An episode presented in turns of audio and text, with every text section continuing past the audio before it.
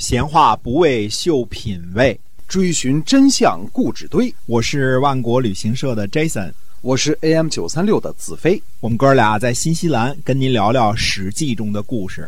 各位听友们，大家好，欢迎呢继续收听我们的节目《史记》中的故事啊。我们是由新西兰万国旅行社的 Jason 呢为您讲的，我们是在新西兰给您讲《史记》中的故事啊。那么，呃，万国旅行社呢是新西兰本地的一家有二十二年历史的这样的旅行企业啊。我们是携程上。唯一没有差评的企业哈，您可以了解一下。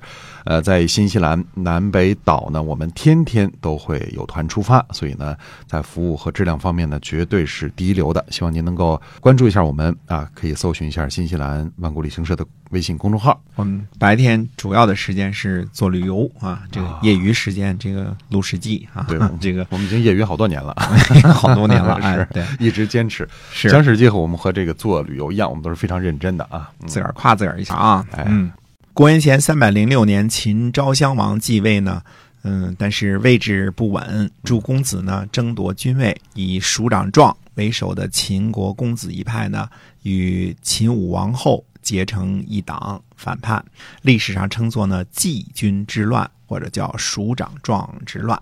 这种事情历史上也常见啊。那么蜀长壮呢，本身很可能是群公子之一啊，背叛后呢，自己立为季军。但是这场叛乱呢，很快就被魏然镇压下去了。我们前面说过呢，秦昭襄王宣太后，或称芈月，嗯，还有这个谁呢？还有宣太后的同母兄弟魏然，同父兄弟华阳君芈戎啊，以及呢。秦昭襄王的两个弟弟高陵君和泾阳君组成了当时的秦国政治局常委。但是当时呢，这个秦国的政治局常委之外呢，还有一位德高望重的三朝元老，那就是智囊处理机。哎，智囊这个词就是从这儿来的啊。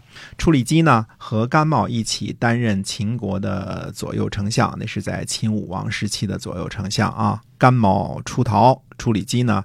呃，既是王族，又是功臣，地位呢不受影响。处理机呢还被分封在这个四川啊，称作严君。他呢，自然没有参与蜀长状叛乱的这个理由啊，也没有必要。处理机呢，在秦国已经位极人臣了，又是庶出，因为他是庶出的嘛，对吧？嗯。那么年纪又大了，智慧又高啊，一定不会参与蜀长状之类的群公子作乱。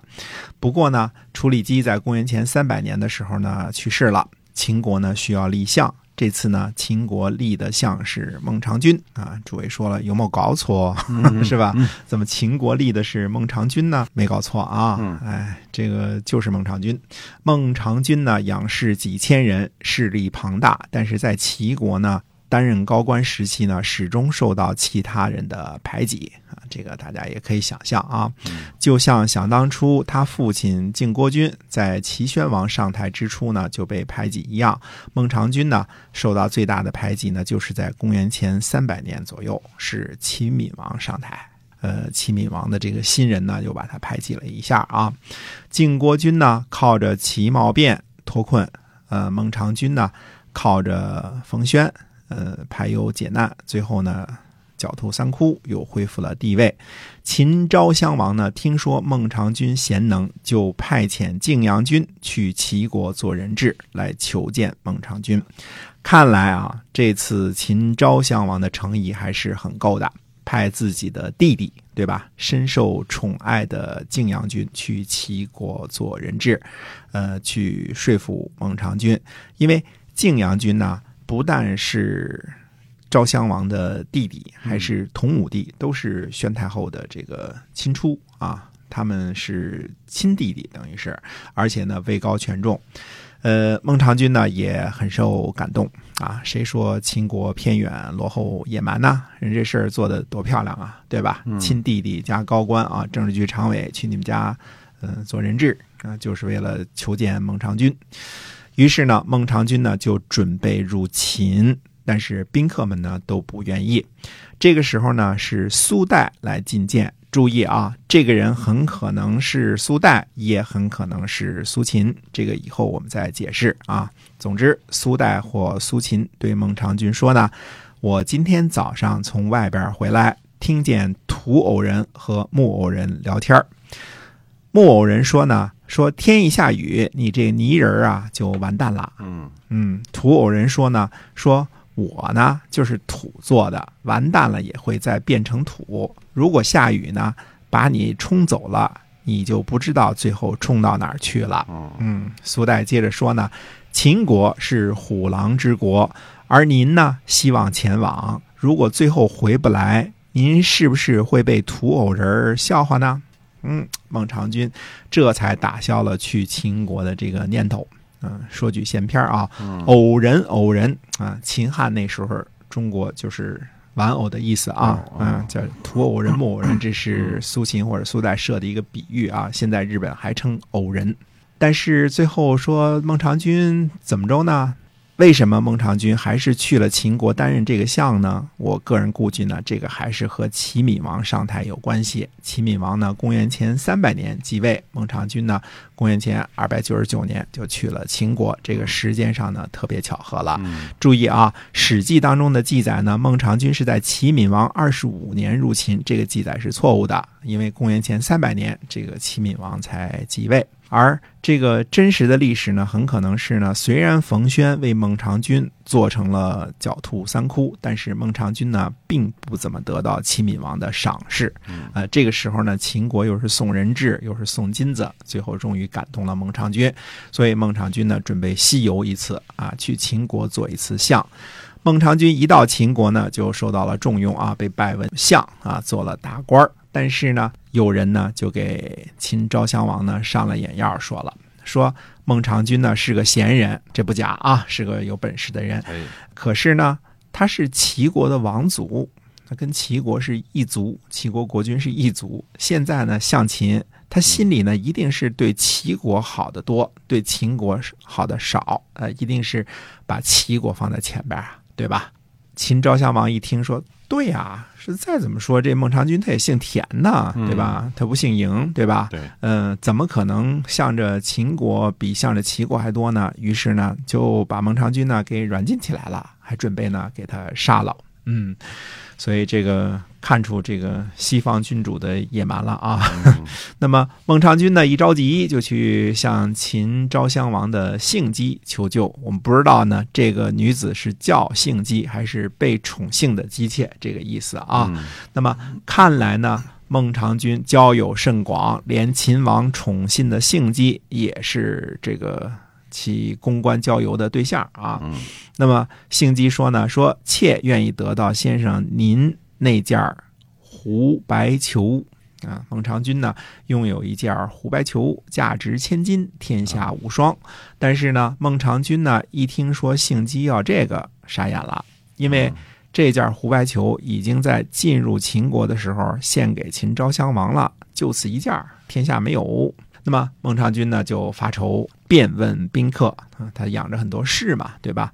呃，无人呢对答。那么最下座的宾客当中呢，有一个会狗道的，他说呢，我能得到胡白裘。于是呢，夜里呢做狗道，嗯狗道学着狗就要从这个狗洞里进去啊。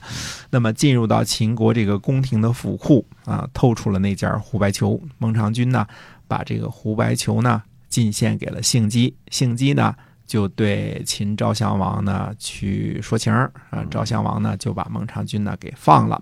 孟尝君被释放呢，就是忙不迭的出逃啊，嗯、弄了假身份证，嗯、变换姓名就跑了。大半夜跑到了函谷关，秦昭襄王呢后悔放走了孟尝君，去找他。这时候发现呢人已经跑了，马上就派人去追。嗯孟尝君呢到了关卡，嗯、法律是什么呢？鸡鸣才让客人出关的，嗯、天亮了嘛，对吧？嗯哎，客人之中呢有会学鸡叫的，呃，就咕咕学的鸡叫啊，引逗的雄鸡齐鸣。这个关法呢，就是现在可以打开了啊，那时候也没也没钟也没表啊，嗯，关门就开了。孟尝君一行呢就出脱啊，逃离了秦国。大约走了一顿饭的功夫，后边的追兵呢就到了。嗯，那么追兵呢，听说孟尝君一行人已经走了，也就回去了。这个呢，就是历史上有名的鸡鸣狗盗的故事。嗯那么实际上呢，这两个鸡鸣狗盗的这个人呢，一开始做了孟尝君手下的宾客的时候呢，他手下其他的宾客呢就笑话他，羞与之为伍啊，嗯看不起他是吧？啊，对，嗯什么烂人呢？这个小偷小摸，你也你也做做这个清客，做宾客是吧？嗯哎，但是孟尝君这个人，我们说过啊，他对待宾客的态度是什么呢？呃，全部平等相待，嗯对谁呢都不歧视，所以每个宾客呢都认为孟尝君呢对他最好。嗯那么，呃，真正出了大难的时候，反倒是最下作的这个鸡鸣狗盗之徒啊，把孟尝君给救了。哎，愿意为他卖命哈。对，所以这也是什么？这其他的宾客呢，这一下就都服了。嗯老大你真厉害啊，是吧？哎，那我们知道后世呢，其实。嗯，后世王安石写过一个很有名的这个文章啊，很短，就说“鸡鸣狗盗之出气门，此事之所以不治也”，就是说，因为有了这些个鸡鸣狗盗的人做了你的宾客，所以真正的有本事的人，真正的士嗯就不进入到孟尝君的门下了。羞与为伍了。是的嗯啊，这篇文章很短，但是好像很有名啊。嗯王安石，这是一个从另外一个角度来说这个问题嗯啊。那么孟尝君脱离了虎狼之秦之后，会不会怨恨秦昭襄王呢？那么下回再跟大家接着说。呃，您现在收听的是每周四播出的《万国人在旅途》啊。我们刚刚跟您分享了《史记》中的故事，我们讲了孟尝君的事儿。那后边的故事呢，会更加的精彩。今天我们这个节目呢，就先跟您呃说再见了，是由新西兰万国旅行社的 Jason 为您讲的。我们下期节目再会。再会。